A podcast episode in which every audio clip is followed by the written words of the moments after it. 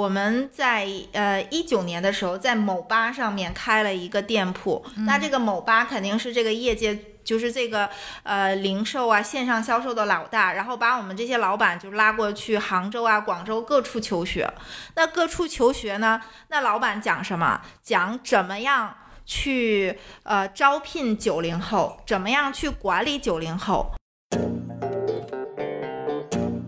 其实我觉得中国那句古话“四十不惑”，嗯，真的是很对的。我不是夸自己，就是我在过了四十岁生日的那一年，我跟我的父母关系有了一个长足的进步，嗯，就是特别特别的亲，就是那个是我以前所向往的，但是无法达到的。嗯但是四十岁那一年，我突然知道要怎么跟我爸妈进行沟通，然后有一个良好的关系。嗯然后同时，其实我也看，呃，看到了自己以前很多的问题。嗯就比如说，我现在仍然认为自己在一个，比如说井底之蛙的这一个状况，就是但是呢，我跟之前的区别是什么？以前我没看到天，所以我不想跳出来，但是现在我看到了外面的蓝天，我想跳出来。所以我觉得，对于很多中年人，就是尤其是比如说职场那些中，很多人其实是非常有经验的，有知识有经验，但是他现在缺的其实是信心，还有一个机会。对，信心、机会，或者说他缺少一个展示自己的方式，或者他不擅长展示自己。我们把人生当成一个秀，你的每一场重要的会面或者一一些呃，只要是商业的场合，能够决定你的某一个重要决策的一些场合，都应该把它当成一个秀来完成。里面当然包含表演的成分，怎么样让大家看到你？那么多人熙熙攘攘的，然后在那个就业市场里面，那束聚光灯为什么打在你身上？要找到一个方法。而且我觉得中年人跟青年人比，他还有一个更大的价值，就是以前我们讲那个马斯洛那个需求理论，嗯就是我可以说现在的年轻人才出学校，他更多的需求可能是基本的需求，温饱他温饱，然后但是需要尊重，但是这个都是比较基础的一些需求。嗯，但是中年人他以前的工作和生活很多东西他都已经看过了，所以这个时候他可能更大的一个需求就是不光是比如说温饱可以养上有老下有小，把他们都全都养好，更需要的是一个自己价值的实现。被需要，那有可能是超越个人的一个利他的价值的一个产生，但这个利他价值的产生在年轻人里面是很难的，因为他没有时间和经验的沉淀，所以中年人这个才是他最大的一个价值，他可能为这个社会创造出那些年轻人根本就没办法创造出来的价值。嗯，我我其实还蛮赞同，就是 Julia 说的，就是我们两个今天就是光赞同 Julia 说的。我今天被表扬了，非常开心。我觉得作为一个对中年人，我有价值了。主要是因为他确实是花了好多时间和那个精力专关注在这一方面，就是这个问题确实是要靠国家、社会还有个人三方的共同努力，它不是一个很单一的东西。就如果说今天说的不好听点，作为一个嗯。算了，我我先不当中年了，即将迈入中年人的，你还可以可当可不当的呀，就内心也不是那么想当。一生呃一朝身为中年人，接下来二十年你都是个中年人。对，我就觉得要不还是迟一点进去吧。是，对我有的时候我会觉得说，如果嗯，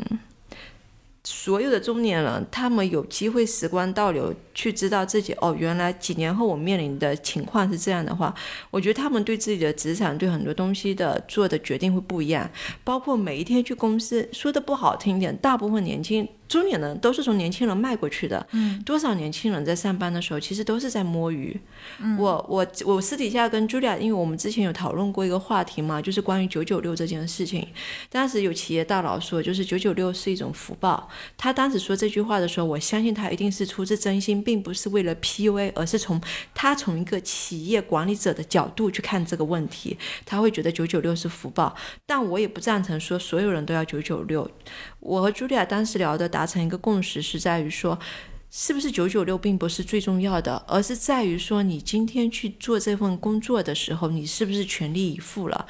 然后你是不是真的认真学到东西了？如果你只想着我是九点钟上班，我六点钟一定下班，我中间有两个小时是吃饭、休息、午觉的时间，然后我上班的时候我还能接个电话、上个厕所、倒个水，然后再怎么着一下，那么你势必到了中年一定会遇到中年危机，哪怕这时候社会或者国家也好，甚至企业给了你机会，你也活不好。你们觉得对什么人才会对一份工作全力以赴呢？首先是喜爱，一定要有热情，没有热情是没办法嗯持续下去的。只如果只是为了经济金钱，没有办法。对，尤其是对于很多在你年轻时候还不缺钱的情况下，因为那时候父母还会赚嘛。说的不好听点，你失业个一年半载的，父母都还能养你。在那种情况下，你让他们。真正去向生活低头，然后懂得就是为了钱或者为了什么去很认真工作，很多年轻人做不到的。那反过来说，就是对一份工作，谁会更为珍惜它呢？我觉得其实这里面一个是，如果你找到你喜欢的工作，你会珍惜；还有一种是。他知道工作来之不易的人，他会珍惜。第三种人就是知道，不管我做什么工作，我最终是对自己负责的人会珍惜。因为他哪怕当下找到的不是自己心爱的工作，他也不会错过这个学习的机会。他会一点一点调整方向，把朝着自己喜欢的工作方向去努力。从这从这两个问题正反两方面的默默的分享来看，我觉得。更指向于中年人一些，不知道两位有没有这种看法？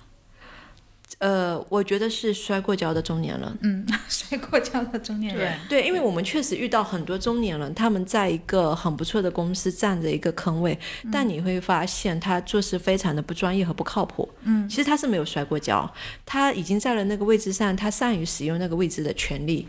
但如果今天真的，公司发现了他的问题，开了他，换另外一个跌过的人进来的话，出来的企业效益和自己产生的就是成就感一定是不一样的。嗯嗯，而且我觉得有的人他忽视了另外的一个问题，就是作为老板也会在进化。嗯，就是可能几十年前吧，十年、二十年前，老板喜欢那种，呃，什么都同意、赞成，然后溜须拍马屁这种。但是现在的就是老板，他更要说你站在这个位置有没有给我创造效益。嗯，所以老板是在进化的，他是会考量的，而不是说他只是听你说如何如何去好。所以就是摸鱼，你最后一定是被看到的。就在我就是我之前也经常会面试嘛，那我觉得是说，如果是呃这个人进来，我先其实不是很管他的年龄问题，嗯，那我首先看的是他这个人有没有责任心，靠不靠谱，嗯。这个才是第一位的，第二位呢，我肯定会考量他到底有没有能力做这个工作。那比如说你很有责任心，但是你就是没有能力做这个事情，最后的时候双方都会很苦很苦的。嗯，那这个一开始可能就不会要开始，所以就是说每个人的能力很重要。那我在网站上看到有一些年轻人，如果有年轻人听到就是。嗯，今天我们讲的聊的这个话题就是，呃，网上就是说，比如说这个办公室还在开会，五点钟，年轻人就没等会开完就直接就走了。然后拍这个视频，其实说明自己很酷这样的。但是我想说的是，如果是说你觉得你在那个公司工作是为了这个公司，说明你活了这一天是为了这个公司。那你在未来的人生，你的每一天都是为一个公司或为另外的人去活，那你这个人生有什么意义？这个就是不难解释。当有一天你遇到困境的时候，你没有足够的底气去支撑你度过这个困难，是因为你过去的每一天没有为自己活，所以你相当于在自己的人生里面没有存过一分钱。嗯。我懂这个这句话就非常呃有感触，在自己的人生里面没有存过一分钱，此钱非彼钱，听得懂的都能懂。哎，我们前面就是说了很多中年人都有他们具所具备的年轻人的呃差异不同的地方，更多的说的是他们的优势。那我想请两位来分析分析，就是为什么这么多企业不用中年人？就是有没有特别明显的劣势，而且这些劣势其实是可以改进的。其实是很现实的，就是比如说，呃，很多企业为什么不用中年人？中年人到了一个位置，他的收入就是比如说高，比如说用同样的呃年轻人，可能是说最后的效益差不多，嗯，表面上我只是说表面上的效益是差不多的。公司他会选择用年轻的人，可能他的支出只有一半，嗯。然后另外一点呢，就是有的年纪大的人，因为他年纪就是长了，他有自己的一些看法，嗯，那人就是可能不会容易改变自己的看法，那可能老板就会觉得这个人他总是各自己持自己的意见，没有听我说，这个人是不好用的，嗯。然后可能我觉得还有一些企业，就是出于一些其他的原因，可能看起来我是一个年轻化的企业，我要做 IPO，那我可能这个企业是要有活力的，嗯。那我不要年纪大的人，我要年轻人。那我觉得还有第四点很重要的一点，社会的一个风气。我举个例子，比如说我是我们在呃一九年的时候在某吧上面开了一个店铺，那这个某吧肯定是这个业界就是这个呃零售啊线上销售的老大，然后把我们这些老板就拉过去杭州啊广州各处求学。那各处求学呢，那老板讲什么？讲怎么样去呃招聘九零后，怎么样去管理九零后。他没有讲，比如说你的员工是要怎么样管理，它都铆定在九零后上面。嗯那在我去参加这个培训之前，我都没有这个概念，什么九零后、零零后、八零后、七零后。那当他们这样讲，这个就是其实变成了一个呃羊群效应。是从众心理，因为所有的人在来你们企业观察的时候看，一看你这个企业如果全都是七零后、八零后，就会觉得你这个企业死气沉沉的，可能没有发展前景。但是，一看哦，你一水儿的全都是年轻人啊，非常有活力的一个企业。我觉得这个是社会的一个舆论，一个从众心理造成的是呃。对老板无形之间给他造成了一种对中年人的偏见。偏见、心理暗示，这种心理暗示多了之后就会显性出来。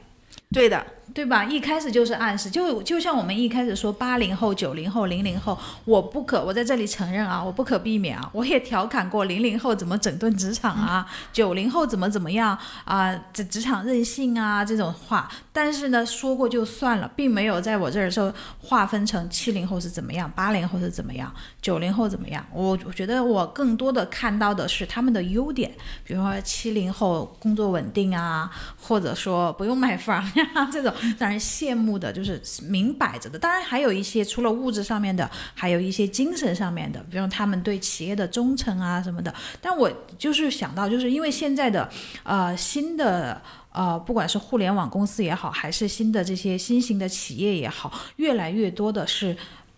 年纪更小的人创办的。他们会不会就是说，呃，有一个考量是招聘比自己年纪大的人有点难相处，我觉得或者说，嗯，觉得可能会难以觉得遇下有点很难，因为年纪大的人，不可否认的，绝大部分人在人情世故上是比较有经验的，他们可能。这个人情世故上比较有经验，我说的尖锐一点是应付老板更有招。是这样子的，就是我那时候呃工作的时候，正好我遇到了一批的朋友，嗯他们呢全是刚刚从国外读书回来的富二代，但有很多人他们其实是不会去直接接手家族企业的，他们会自己先创业。他们在招人的时候，其实不会考量。就是年龄这个问题，他会直接说什么人能用，在这个岗位是不是匹配，他就招了。你真的去他们公司去看的时候，你会发现，就是年龄层次是参差不齐的，有那种五十岁做财务的那种，就是姐姐们，然后也有那种比他年纪还小的，可能就只是因为有些公司它比较活跃嘛，就会招一些特别是年纪小的一些大学刚毕业的年轻人，你就发现。嗯，我觉得不管是我当年还是现在创业的这些年轻人，现在的年轻人很聪明的一点是选自己能用的人。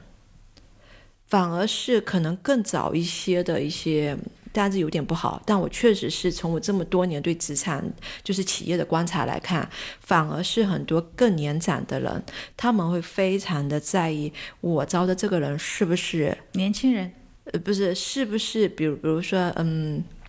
除了年龄问题，他除了年龄问题还会去考虑他能力是不是比我强啊，然后我能不能管得住他呀，等等。但年轻人，你现在反而去看，他说我他要是不能他比我干的话，我请他来干嘛？我就是要他解决我不能解决的问题啊。在我看来，这就是聪明的老板和传统的老板，或者说怎么样的老板被拉去了，被某吧给洗过脑了呀。对呀，被某某一某一类老板的一种区别吧。所以我觉得，反而年轻人真的很开明。我去碰到所有的那种年轻创业，全都很开明，而且他们对名利的态度比我们想象的聪明很多。嗯，我当时跟一个朋友在聊，因为我去了一个我非常熟悉的城市，我跟他们聊完以后，我那时候其实要跟我其他朋友吃饭，他呢就让他的司机送我，后来不放心，他们两夫妻就共同送我，我们俩我们仨就在车上就闲八卦嘛。他就说：“他说如果今天不是你来的话，我不会再接受采访了。”那我就问他：“我说为什么呀？”他说：“我刚刚创业的时候，我的产品、我的公司需要知名度，所以我愿意抛出来去聊这些东西。但是我现在公司都上轨道了，我巴不得夹着尾巴做了，谁都不要认识我。”嗯，就你会发现，其实年轻人的想法真的跟跟更老一辈的那些人想法其实会有很大的差异，真的差异非常大，就是。他们好像更能够找到适合自己的，他们可能会更敏锐，因为他们其实见过的东西比老一辈的人更多，所以看待很多事情和问题的方式可能会更直接。那老一辈，我我我有我有个八卦在这里聊，但我我不知道这个聊不得好不好的，不好的话到时候逼掉吧。就是我跟。一群的台湾的所谓的知名老企业家，我们当时因为他们来上海嘛，大大家就会在一起吃饭，然后每一次吃饭的时候，他们身边都会有那种可以当他们孙女的那种女伴出现，嗯，就全是他们的情人。然后呢，在老一辈的台湾的这些企业家的观念里面，你会做生意，只是证明你成功了一小部分。你要身边有足够多的女人，这才是另外一部分。所以他们。就不遗余力，你去看很多台湾，他们一定会有小三、小四、小五的，就不是只有一个。哇，那真是一个多么浪漫的年代啊！一群浪漫的企业家，现在企业家更实际一些。但你去看现在台湾年轻的企业家，就年轻这一代的，他们会有些影响，但是他们会不认同父辈的这种作风，他会觉得我有一个好的太太，我自己有家庭，对他会觉得我家庭稳定、家庭幸福是比这种更重要的。嗯。我会发现，其实不管是哪个地区，就是企业家之间的就是意识迭代很明显，特别明显。嗯，就是一代，呃，这就是我们常说的一代人有一代人的活法。嗯，对吧？他也是整个大环境是那样过来的。对对，所以我觉得，其实我对于年轻人去创业做一个企业家，我我其实有抱比较好的、比较开放的态度，前提是他们是。不会飘，不会想当然，因为说实话，做企业你核心是落到市场，你没跟上市场，你的企业就是一个造梦工厂。就像我们，呃，我们公司有一部分业务是，还有我朋友的公司，他们是做新媒体的，他们就会，比方说涉及到现在很流行的短视频创作也好啊，或者短视频后期这个也好，这这我们讲点听众朋友们能熟知的东西，在。这类型的工作招聘人的时候，虽然不会强制性要求年纪是多大，但是默认是招年轻的，因为需要更多的加班和熬夜。还有他们懂年轻人是在对懂年轻人什么东西，习惯什么东西，他们喜欢什么东西，所以他们做出来的东西就不会偏离他们的受众太远。就有可能，你看中年人也好，就我们中年的朋友，他们每天可能的啊个人爱好是打打羽毛球，然后喝喝茶，看看书，要么听听唱片、脱口秀。你能看到多少个中年人？你去脱口秀剧场，基本上都是三十岁左右或者更低下的年龄的。然后你去看外面的那些舞台，或者说电影院，电影院中年人就是一家三口嘛，看儿童片嘛，是吧？现在基于好久不去电影院了，这个话题也可以暂时跳过，只是 对你就会发现。社会就是新兴的行业所带来的新兴的岗位，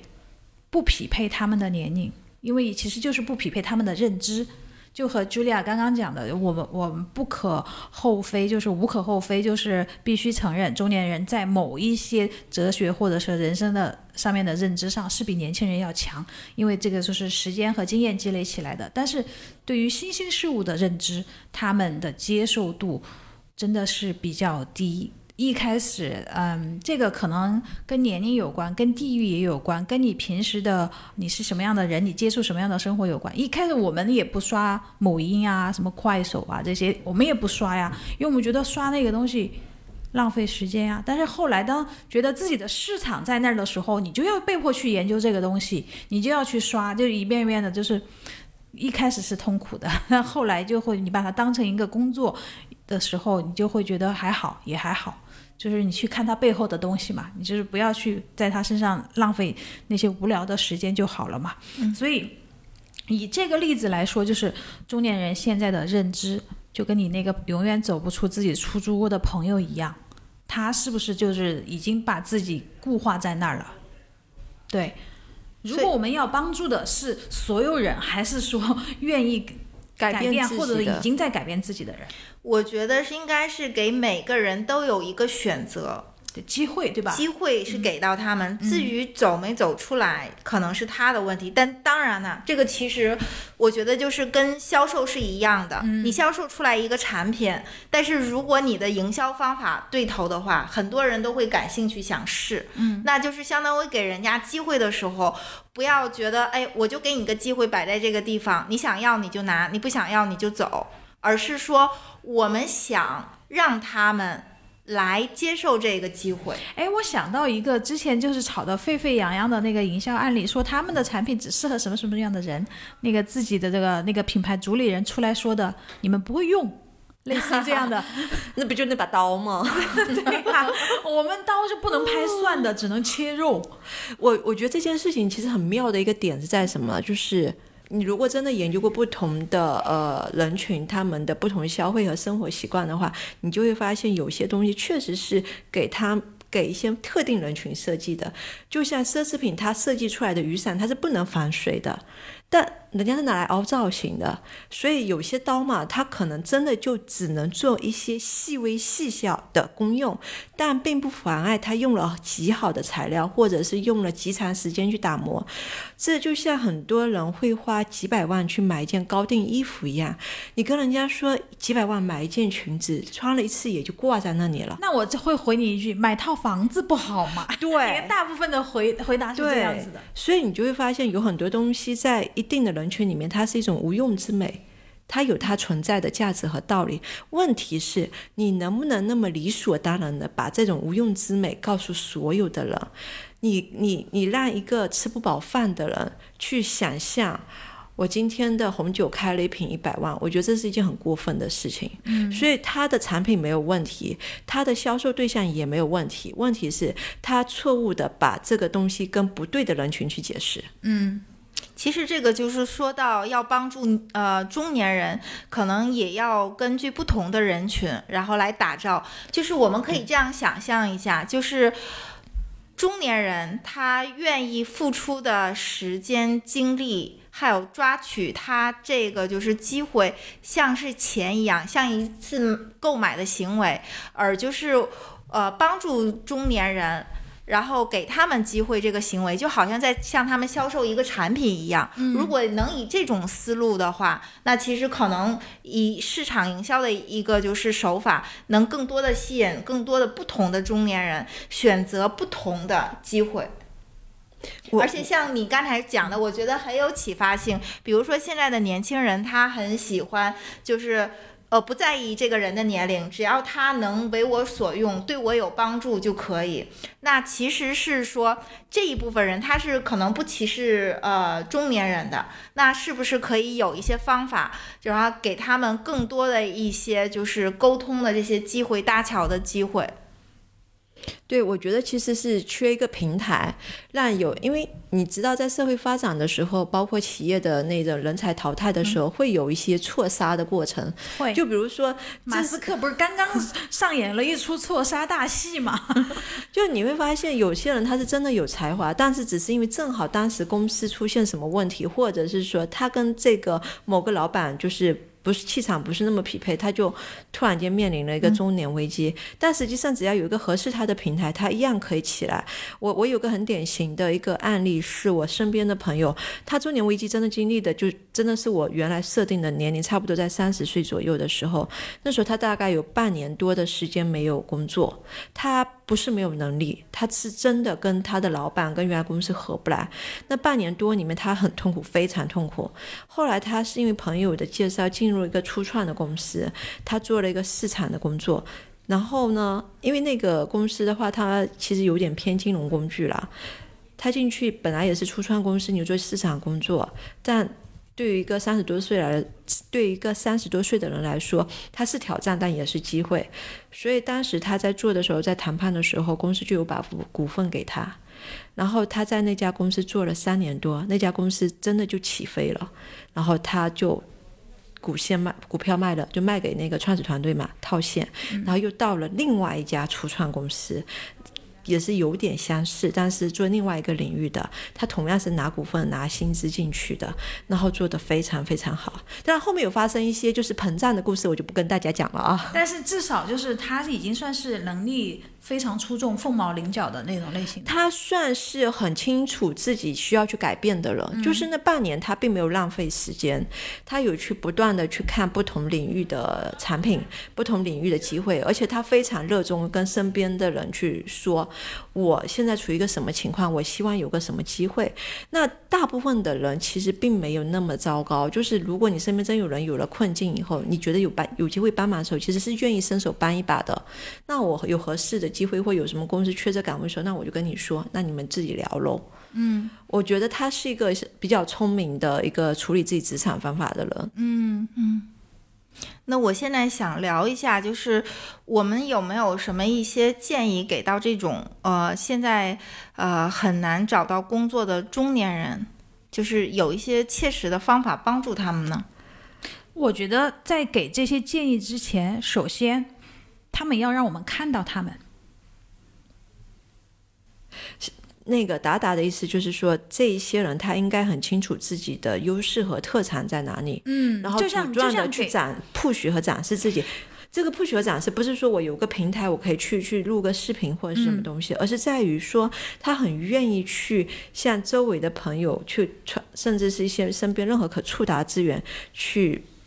你说推销自己也好，就我觉得用推销这个词也好，你去把自己的优点特长给放大，而且你要真的是属于那种我今天放话出来，我能做到什么事情是真的能做到，因为你已经是一个中年人了，你不是一个初出茅庐还能说大话的人。因为我觉得普通人的朋友圈啊，保守估计啊，你就至少有一百个就是认识的人吧。你向这一百个人去推销自己，或者说告诉大他他们每一个人你就去说一遍，然后他们会给你反馈。我觉得你哪儿不好，就很多人有大部分人会跟你说的。我觉得你这个不符合，这个不行，这个不行，不行不行。因为人们很擅长给别人找茬，对不对？挑刺，在你的这些不行当中，你筛选出来哪些是你可以改进的，而且是你迫切的要改进的。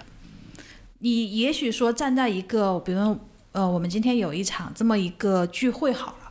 呃，模拟我们搞这么一场聚会，就现如果你现在是因为口罩的原因，网上聚会也可以嘛，音频会议嘛，视频会议嘛，这种，那你愿不愿意来分享你的职场经历、你的困惑？然后这个时候大家七嘴八舌，表面上是七嘴八舌，但是你自己要做到心里有数，你要拿抛出什么问题出来，拿到什么回去。首先你要先鼓足勇气抛出问题出来，对我觉得这是第一步，非常重要的。我觉得很多中年人。呃，羞于启齿，对，面子很重要。他们会觉得我失业了是一个很丢脸的事情，但实际上你真的拿到一辈子去看，失业再正常不过了。对那些有名的什么文豪啊、艺术家都死了以后，人家才看到他们的东西。哎，更别说那个了，是历史上那些皇帝，就是被人赶下台，然后又坐上皇帝的，又不是没有嘛。但是我想说的是，我们现在有没有一个就是更加切实可行的？就是比如说像你们说的，有的人羞于启齿，对吧？嗯，那有没有就是一种可以让他们体面的？更加体面的，然后来融更重新融入社会的一些机会。就就在、呃，啊你先说。我觉得这个就是谁迫切谁主动，我非常主张这件事情。我可以顾全他，在他不那么迫切的时候，他要我呃来 follow 他的情绪，先关注他的情绪，对吧？我们说解决问题之前先关注情绪，但是这个是指夫妻吵架呀。他这一种职场人的生物，职场生物来说，谁迫切谁主动。我非常愿意这个，就不不要去找他，你去找他，他会藏起来缩头。但是我可以吸，我们应该吸引他。我举个很嗯嗯对或许是法则不太呃嗯不不太可能合适的比喻吧。嗯，就是你知道那些得了抑郁症的人，其实自己很想走出来，嗯，但是他们没有力量走出来。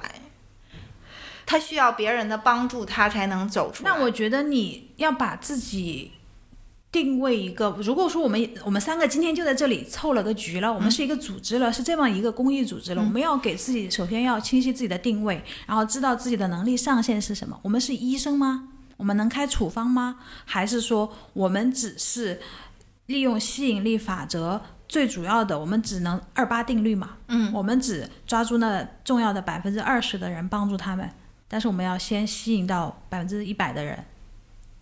那百那百分之八十的人，我们不是不帮助他们，是我们现在的能力达不到，我们可不可以暂缓一下？嗯或者说，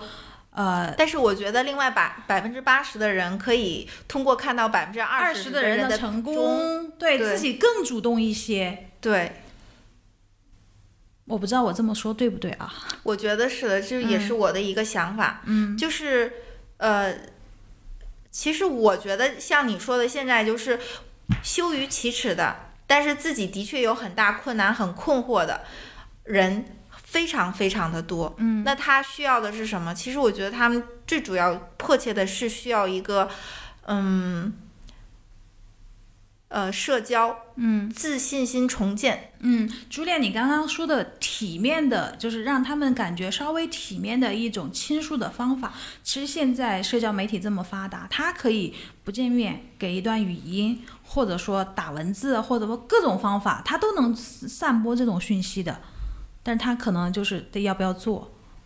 我觉得当他这种对，当他散播这个信息的时候，就是你身边所有的人都知道了，但是你可能不希望你的朋友、你的亲人知道，哦，你你就是你屏蔽他们呀。这 你你很难。当然，其实是不是比较难的。当然，就是说，即使是以这种形式出现，有可能会通过别人的嘴巴再返回到你的亲戚啊，或者说你的亲人身那种耳朵里。还有，你知道有一种就是，还是刚才说回那个知识的诅咒，嗯，就是你没有失业的人，你工作很好、境遇很好的人是没办法理解，就是你他现在就是失业了，遇到困境的人的问题，只会说你呃。今天苦恼也是过一天，呃，不苦恼也是过一天。那你为什么不呃重新学习，然后融入社会？这个话说起来很好啊，对对，很空泛的，嗯，就是但是听的这个人，他觉得哦你说的是对的，但是你才一转身五分钟，他又觉得啊我到底要怎么办？这里面其实就是一个，在我看来，我先说我的想法啊，是一个沟通和交流的重要性，就。如果我们比方说我们三个人经常见面，我们一个星期就算不见面，也要在微信上沟通三次，那是不是积累了一定时间之后，不管你跟我说什么话，你目前面临什么样的状态，我都能接受，嗯，对吧？嗯，其实就是一个沟通和交流的问题，怎么打破这个沟通和交流的屏障，是要双方一起的。我们可以主动，他也要主动，九十九步还是一步。总共加起来才是一百步嘛，但是还有一个问题就是说，嗯、比如说我今天我失业了，你们两个人是我比较信任的人，我可以跟你沟通。那比如说，还有就是失业的这一个中年人，他很苦恼的中年人，他身边有没有就是能体谅他的，去跟他聊的这个人？这是两种，在我看来，这是两种情绪。说实话，我我觉得可能我讲的有人会觉得有点有点凉薄啊，是这样子啊，就是因为该茱莉亚拿了那个自闭症啊或者抑郁症这些人的那个例子来来聊，你会发现。这些人身边一定会有非常爱他们的家人，一直在努力的帮他们寻找解决的方法，会找医生，甚至是有的时候跟别人聊的时候，包括像上海有一些公益机构，包括音乐会，它是专门为这些人成立的，然后带着他们通过乐器的个这种方面走出来。但核心是在于，这些人他有接纳自己的有问题，而且对于身边人伸手给予的帮助，他们愿意去遵从。他们在那一刻其实并没有过多去想关于自尊。的问题，为什么我觉得作为一个中年的成年人，如果你已经面临了失业，面临生存困境，这时候还去考虑自尊，是一个有点奢侈的事情。我我举个非常非常实际的例子，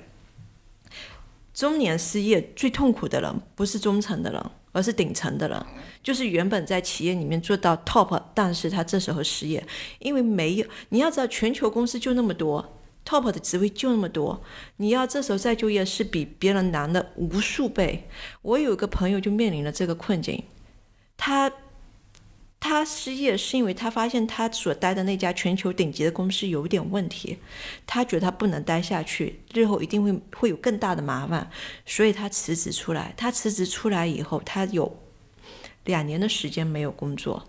那两年的时间中间是有他以前旧的单位希望找他回去再做了，可是这时候再找他回去做的时候，给的职位肯定不如他在那边做的职位高。然后最后他进了一家国资企业，就是也是给的薪酬各方面都非常的好，但他待了也不到几个月以后就辞职就离开了，因为他也发现这家企业有非常多的问题。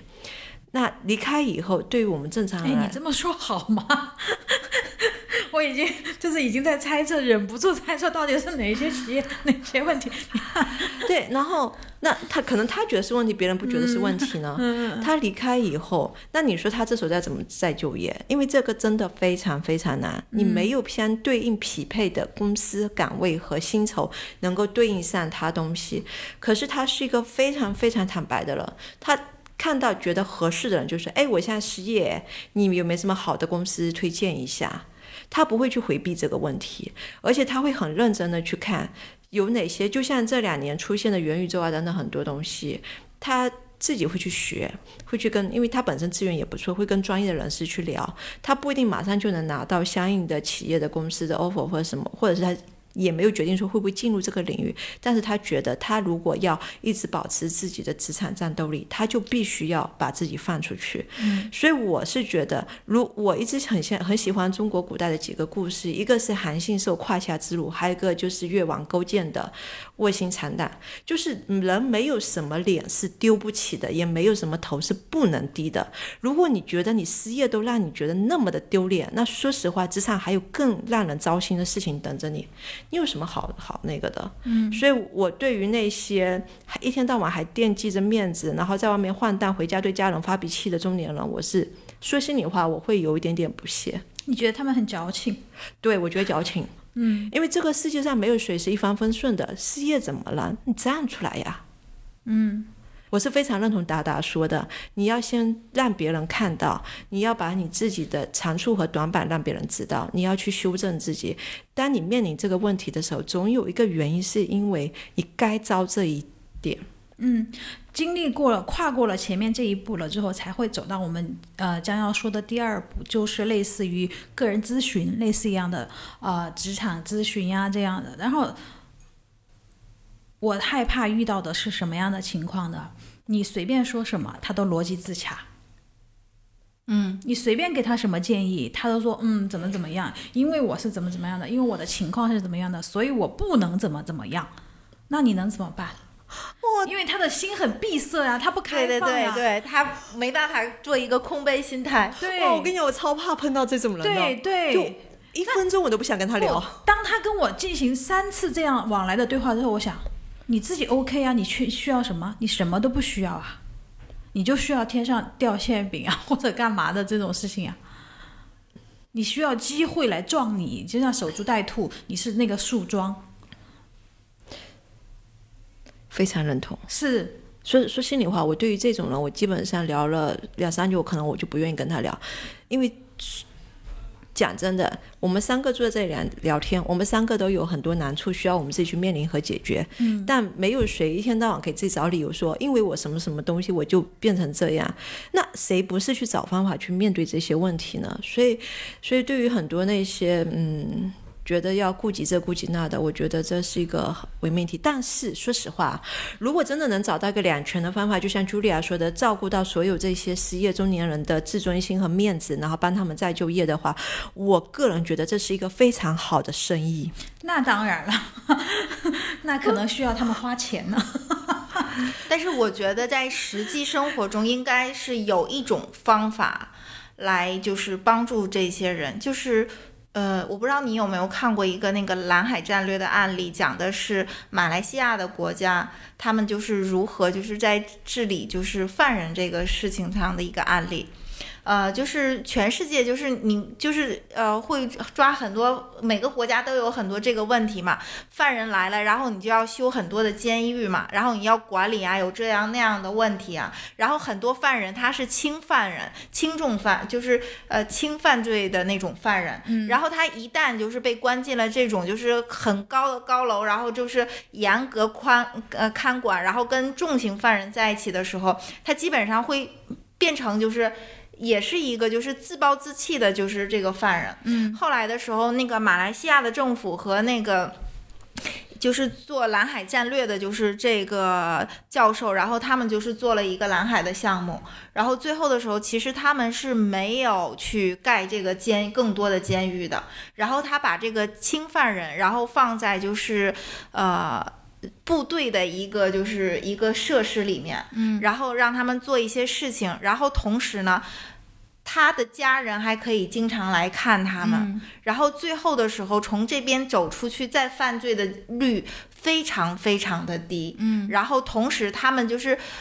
没有任何的羞耻感，然后同时他的家人很愿意接受他，嗯，就是如果是把他放在那种高墙里面的话，他的家人会有羞耻感，他们也不能见面，也不能得到鼓励。所以我只是说举一个很小的例子，我觉得说可能我们现在觉得这个中年人的危机。可能就像解决一个红海，这样可能也不是很好的方法，那样也不是一个很好的方法。但是如果哪天我们坐下来，就是把它变成一个蓝海战略的，呃，战略实实力，那兴许我们可以找到一个其他的方法来解决，像呃。美欧那些国家，他们很好的解决了就是这些就业，就是中年人就业的问题。嗯，那我想我们国家就是如果一旦是我们找到了合适的这条道路，那也可以轻而易举的，就是解决它这个问题。嗯，包括我觉得像比较体面的，然后就是。重新融入社会，我说的这个中间的地带，呃，还没有完全融入社会，是指开始跟别人去沟通、去交流。就举个例子，我前几周去那个一个上海的大学去蹭那个 EMBA 的课程，去听了几节。那我觉得是在那个课程里面的学生，就是同学，全都是在各行各业已经有工作的这些高管啊之类的人。然后介绍我进去的那个朋友说，其实这个课程呢，你学到很多东西，但同时呢，你又结交很多的朋友，你去了就是为了人脉，嗯，然后认到认识很多的同学，他有不同的观点，然后你们在一起可以讨论，然后兴许有很多人，然后就可以帮助你一些。那他我这个朋友就是，他说他百分之十的业务最近都是从这个课程的同学里面来的，嗯，那我想就是说。失业的这些中年人，首先可能没有几十万去念 EMBA，嗯，那是不是可以有一个环境，同样是认识很多的人，就是可能抱着一个学习的态度，就跟同时跟很多人社交，然后讨论一些问题，然后就是头脑风暴这样的，就是每一个人他都有他的专长，那比如说，我是一个中年人，失业的中年人，我遇到了另外一个失业的中年人。虽然我们都失业，但是不表示我们也没有任何的经验和就是宝贵的知识，不是以当前我们有没有工作这个状态为标准的。那那个人，比如说他是正好做市场营销的，我不懂市场营销，我来问他，那他可能就是给了我一些经验什么的。这个时候他会觉得他自己人生是有价值的。然后就是他可能被人需要，这个时候他可能会更勇敢一点，然后更积极一点，然后去缺啥补啥。对对，所以我觉得可能是说需要一个就是社社交的一个就是氛围，嗯，然后来认识更多的人。兴许比如说有几个人点子就有很好啊，那就同时失业，那可能同时一起去创业搞一个什么东西。嗯，Julia。刚刚这个想法，我是觉得非常好的。但是呢，就回到前面那个，有没有这么一个方法？我觉得这个东西一旦开始实施起来，可能是成千上万个方法。对对对吧？不是一个方法。但是我们不可回避的是，当这么多的中年人在一起之后，在一起社交之后，我就怕拆散他们家庭呀。这个是一个很实际的问题啊，就会会引发一些矛盾、伦理问题、伦理问题。但是我觉得你说的就是拆散他的家庭，比如说他今天不一定是拆散他的家庭，是会引起一些伦理问题啊。那举个例子来说，比如这个人他没有失业，他赚了很多钱，他会不会有同样的婚姻问题？随便在哪儿都有这种问题，但是这个问题要不要出现在这个公益组织里面？如果出现了，我们有没有应对机制？既然都聊到这儿了，我突然间想到这里，因为我朋友之前以前他办了一个呃 VIP 的呃那种答谢会吧，类似于这就是一个聚会，然后就请了 VIP，然后他的 VIP 呢分分不分男女嘛，男男女女都有一个高奢酒店里面办的，然后就。一个下午，然后住一晚上这样的事情而已，就会发后面就发现了这种伦理问题。然后没有去的某一个人的 VIP 的啊家属，就直接来找他投诉，跟他对峙，问他为什么会出现这种问题？你们办的什么活动？那我觉得这个事情是这样的，嗯，就是。不是因为你办了这个活动才造成伦理问题，而是因为这个人他有问题，所以才会有伦理问题。只是恰巧是在这个活动里面，是吗？理智的都是这么分分分那个，不是理智的，这个的确就是这样的一个问题。你知道，就是人家说就是出轨只有零次和无数次，嗯。就是他一旦到达一个很好的境地，他是这种人，他就会出轨。还有那种他，呃，经济情况永远都不好，但是他永远都出轨。嗯，这个不过不不是我们，呃，可能有这些来参加的人的问题，但是最，呃，可能最根本的还是一旦我们要做这样一个公益组织的，我们的一些流程和制度的问题，流程和制度的建设应该在前期更。更完备一些吧，还是说对考虑的更考虑的更充分一些？嗯，但是我觉得说是不能因为一小撮人，嗯，而就是阻止了一个更大的好的事情。因为你做任何的事情都是有风险的。是这个 认可，我只是突然想到这一点。你就是医院救呃治病救人也会有死亡案例的，治病救人爱上医生怎么办？我就一个医生啊，我觉得各是各的病吧，是吧？各是各的病，各要各的命啊。啊，对的，对的。那好吧，那个呃，关于中年人的职场呢，今天差不多就聊到这儿吧，因为确实是还有很多内容和值得我们讨论和继续呃，让更多的人参与进来的。今天就作为一个引子，第一场讨论这个话题，我觉得到这儿差不多了。两位觉得呢？嗯，好的，我觉得还蛮好的。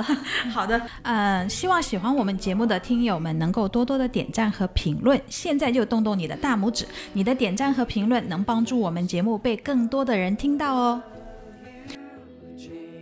关于中年人就业，我们就聊到这里。欢迎在节目下面留言或评论，参与本期话题讨论。如果你喜欢我们的节目，记得点点订阅，就能第一时间听到我们同样 YT 扩音器的最新节目。你还可以在公众号后留言分享自己擅长的话题，就有机会参与同样 YT 的节目录制。大家好，这里是同样 YT 旗下的职场类播客节目《扩音器》，我是既爱听嘉宾分享职场故事，也热衷于陪伴你们的达达。每周两次，在空中的喜马拉雅会准时和你们见面，欢迎大家多多点赞、评论，与我进行互动哦。